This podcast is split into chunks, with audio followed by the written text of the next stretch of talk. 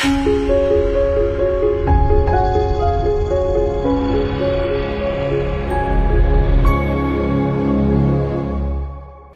视频由 menu 音箱赞助播出。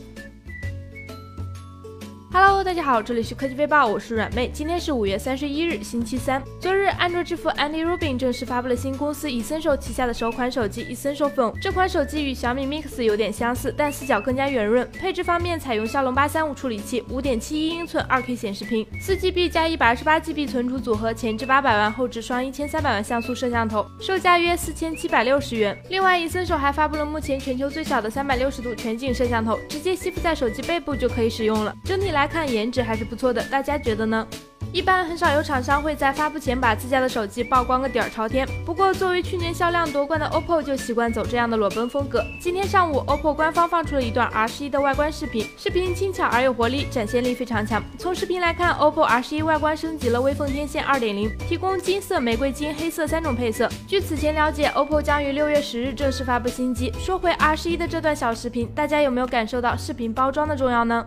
在正在举办的台北电脑展上，华硕照例更新了 ROG 系列产品线，毫无疑问就是堪称全球最薄 GTX 1080电竞机的 Zephyrus 了。新笔记本隶属于玩家国度系列，名字含义是希腊语中的西风之神。同时，在键盘右下角设有一块兼顾数字键功能的触控板。Zephyrus 搭载 Kaby Lake 处理器，像游戏模式、Beam 直播这些新功能的加入，应该可以满足不少玩家的需求。按照三星的习惯，今年对抗新 iPhone 的两张王牌无疑是三星 S 八和 Note 八了。目前 Galaxy S 八已经发布，惊艳的外形受到了众多用户的追捧，而接下来的第二张王牌据说已经处于备战状态。现在三星一款重磅新机已经通过了国内无线电发射型号核准，型号是 SM N 九五零零和 N 九五零八。此前 Note 七的国行型号是 SM N 九三零零。如果不出意外的话，这款新机就是 Note 八了。据了解，Galaxy Note 八将于九月份发布，采用六点四英寸全。全面屏设计，整体外形可以看作是 S 八的放大版。同样是在九月份，各位更期待 iPhone 八还是 Note 八呢？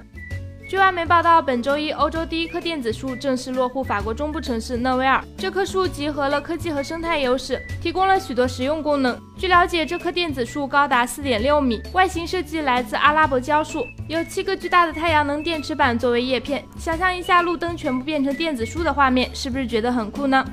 好了，以上就是今天科技微报的全部内容了。更多有趣的科技资讯，欢迎大家访问我们的官方网站微姐 .com，当然也别忘了关注我们的微信公众号微姐，获取最新推送科技资讯、尾接播报。我们明天再见喽！